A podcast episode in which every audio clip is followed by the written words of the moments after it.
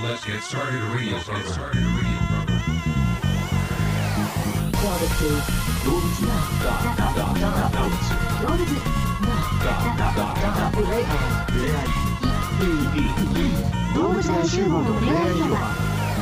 2020年12月13日日曜日でございます日曜日ですはい今日で休日も終わり終わり明日からは頑張ってくださいね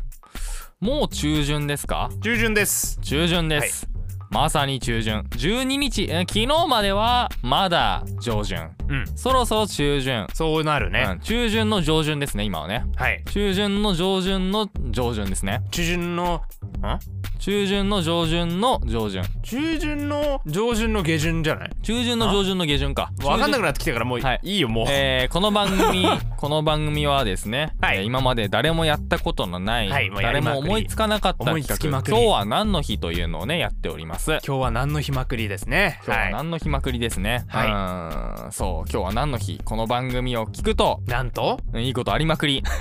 なんかたまたま座ったパイプ椅子がガタガタしてるやつである確率が低くなるとそりゃすげえなすごいですゆで卵が綺麗に剥けるようになるとこの番組を聞くとそういうことですよそうめちゃめちゃ気持ちいいよねゆで卵綺麗にむけた時ね、うん、そういうね喜びの声が続々と届いたり、届かなかったりしておりますけれどもはい、はいはいはえいーはい12月13日今日は何の日でしょうかはい、えー本日は美容室の日でございます、うんえー美容師の正宗隆さんがうん2003年に制定、12月は美容室に多くの客が訪れる月で、13日は13をくっつけるとビューティーの頭文字 B になることからおしゃんだ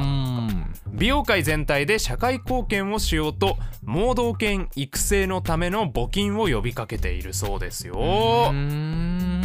美容室して面白いねじゅなんで12月にあの美容室みんな行くんだろうねクリスマスのためなのかなクリスマスであの全国のサンタさんが美容室に訪れあ髪のそうい毛うをことそういうことあのイラストの通りに白く染めひげを生やしそうそういうことをするために、えー美容室に行くと12月は、はいだからそういうことですうん、12月に12月に増えた分の客は全員サンタクロースであるとサンタクロースが上乗せされてるとうん間違いなそううこといになりますねうん絶対違うと思いますけどねまあでもいろいろなんかそのめかすタイミングがあるんじゃないですかあーなるほどねもう12月っつったら、うまあだからクリスマスもそうだしあとお正月もあるしだそうそうそうそうそうそう今のうちにね行っておいてこう新年新しい気持ちで迎えようみたいうなんのもあるんじゃないんですかあるかもしんないねうんうん西村に関しては生まれてから一度も髪の毛を切ったことがないと、そうなんですよもうすごいよ今うん、ラプンツェルもびっくりラプンツェルの映画見た時、うんいやいやいやいやそれ俺もできるしって思いながら見てたも んねあのラプンツェルをねまあ原作はグリムドアですけれどもはいね、あのそれが公開された当時にだからグリムさんにもう訴訟も訴訟損害賠償これは俺の話じゃないのかと名誉毀損だとはい窃盗だとこれは。なるほどうな、んね、あの裁判を起こしたことでも有名ですけれどもこの前、ラプンツェル塔の上のラプンツェルとしてディズニー映画として公開された時もあのラプンツェルのモデルは俺じゃないのかと、俺だよとああ、うんまあそうだよパクリ疑惑がねパクリ疑惑あんまあんま良くないよ、うん本当に怖いからデ ィディズニーさんはそんなことはないです、うんもうあの素晴らしい作品でございました本当にあのいやもう私めが訴訟を起こしましたもんね出る出る機西村会君もう本当にやめろお前マジで本当にやめろ、うん本当に怖いからもちろんこれは全て冗談ですので本当にやめろマジでうんもう本当にあまり怒ららないでいただきたい。ね、大人でしょディズニーさんね。まあ懐もね広いでしょうからさすがに今の小月はちょっとさすがにね見逃してくれると思いたいですよねまあ明日にこのねアカウントが消えてたらまあそういうことだったんだなとね思ってください、ごめんなさい、嘘です。全部、ディズニーさんはもういつも、えー頭が上がりません。本当だよ頭上がる人いないよ、うん。でもすごいねこの美容界全体でこの社会貢献しようとその盲導犬育成のための募金を呼びかけるんだね、うんみんなで美容室に行こうとかじゃなくてそうなんだね、確かに。だから、なんか、まあ、美容室によって違うかもしれないけど、この日の売り上げの一部を盲導犬育成のための募金にあり当てるとか、そういう活動もしてたりするそういう感じなんじゃゃないかなうん盲導犬のさそのクイールっていう映画があってうんうん。知ってる知らない。クイールあ。知らない、うん見た方がいいんだけどさもうめちゃめちゃ泣けますよ本当当になんかその 盲導犬がただ生まれたところから、うんその里親に行って盲導犬用の施設で育成されて、うん実際にその目の見えない人のところ行って、うんで晩年はまた里親のところに戻って、うんそこで一生終えるっていうだけなの本当に、うんただ一匹のクイールっていう盲導犬の一生を描いただけなんだけど、うんもうめちゃめちゃ泣けるなんで動物系ってあんな泣けるんだろうねあーただ動物が生きて死んでいくだけなのにもうめボロボロに泣けますから本当にうん、西村のドキュメンタリー映画も、まあ、似たようなもんですよね多分ねそうそうそう生僕まがれてから生まれてお茶の水博士のもとで生まれ そうアトムだろそれは炭酸電池で動くように改良さ れ海薬だよそれ多分アトムあれ原子力でしょ確かで0.1馬力、もう馬馬10分の1じゃん10分の1尻尾だけぐらいじゃん、うん、尻尾のあの動かす力分のね握力とかもう全てもうパワーがありそうそうそう 得意な技は必殺技は駆け込み乗車とまあだ、まあ、そういうそういうことになるかな、うんよくわかんないけど書き込み乗車と、えー楽曲の違法ダウンロード、そうだね、うん、っていう、そうそうだねかはよくわかんないけどねはい、そんなドキュメンタリー映画が公開されるのは、えーはい2020年の15月87日ゲーもう一生公開されねえのなの覚え方は15月87日なんでそんな早口なんだよ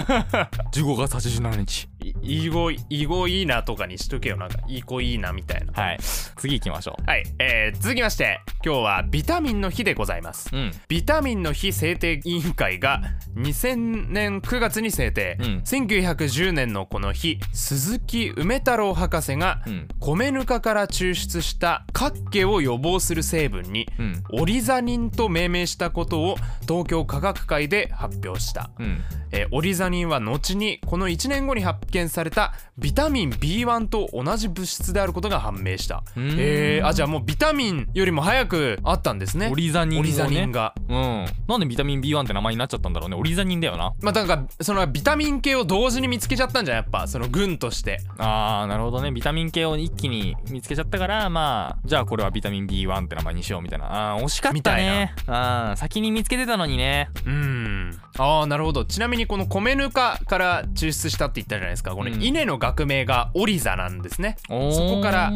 オリザニンってついたみたいですよ、あちょっとね別のサイトの情報なんですけど、えーこれはビタミンの、えービタミン発見の第1号だったんですってやっぱりあビタミンそうがなんだだけどそれとほとんど同時にフンクっていう人が、うんその同様の有効成分を分離してビタミンと命名して、うんこれが世界的に通用するに至ったんですってなるほどねそうだから代わりにそのオリザニンっていう名前でビタミン B1 のその錠剤の商標登録がされてるらしいですよあー残念だったねこれね惜しかったよねそうね本当は日本人の方が先に見つけてたんだね本当はねだからやっぱ今と違ってインターネットとかもないからさうんこの発表の規模が大きい人の方がやっぱ世界的に広がっちゃうんだろうねあーなるほどねうん日本だとほらやっぱ地続きのところもないからさ学会で発表しますって言ってもやっぱ1910年なんつったらまあまずは国内でしかまず広げられないじゃないないやっぱポーランドなんつったらもうヨーロッパのど真ん中じゃないですか うんここで発表できればもうねまあでもこの人がその後のビタミン B2C とかはこの人がずっと見つけていったみたいなのですごい人なんだねでそこも含めてのあれなんでしょうねあー西村はだってあれだもんね、この間ビタミン R を見つけたんだもんねそんなにいっぱいナンバリングされてたっけビナタンバミリンっンてグもうビタミン RR ビタミン R の R はロールプレイングゲームの R ロールあー超ビタミンロールプレイビタミンローリングプレイングゲームそのビタミン R を摂取するとロールプレイングゲーム中の長い長い説明のセリフをこう、はいはい連打で飛ばしててもう一回聞きますかっていうやつを「はい」って押してしまうっていう そういう成分ですよ、なるほどな、うんなるべく摂取しないようにしなければならないビタミン R だもうビタミンなんだビタミン R ってビ冷タ静ミにン考 R えるとだから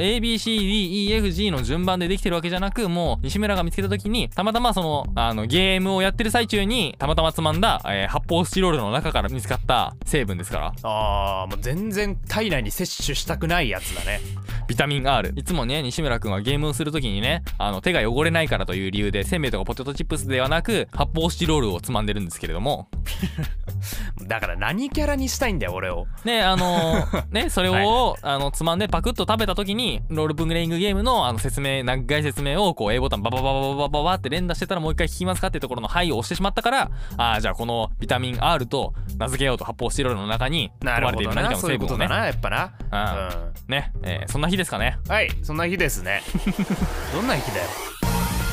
ツイッターはアットマークドフロバアルファベット小文字で「ハッシュタグドフロバ」をつけてどしどしツイートしてくれよなドウ物大集合の「フ」恋愛広場でドフロバです時計の風呂場じゃないんだ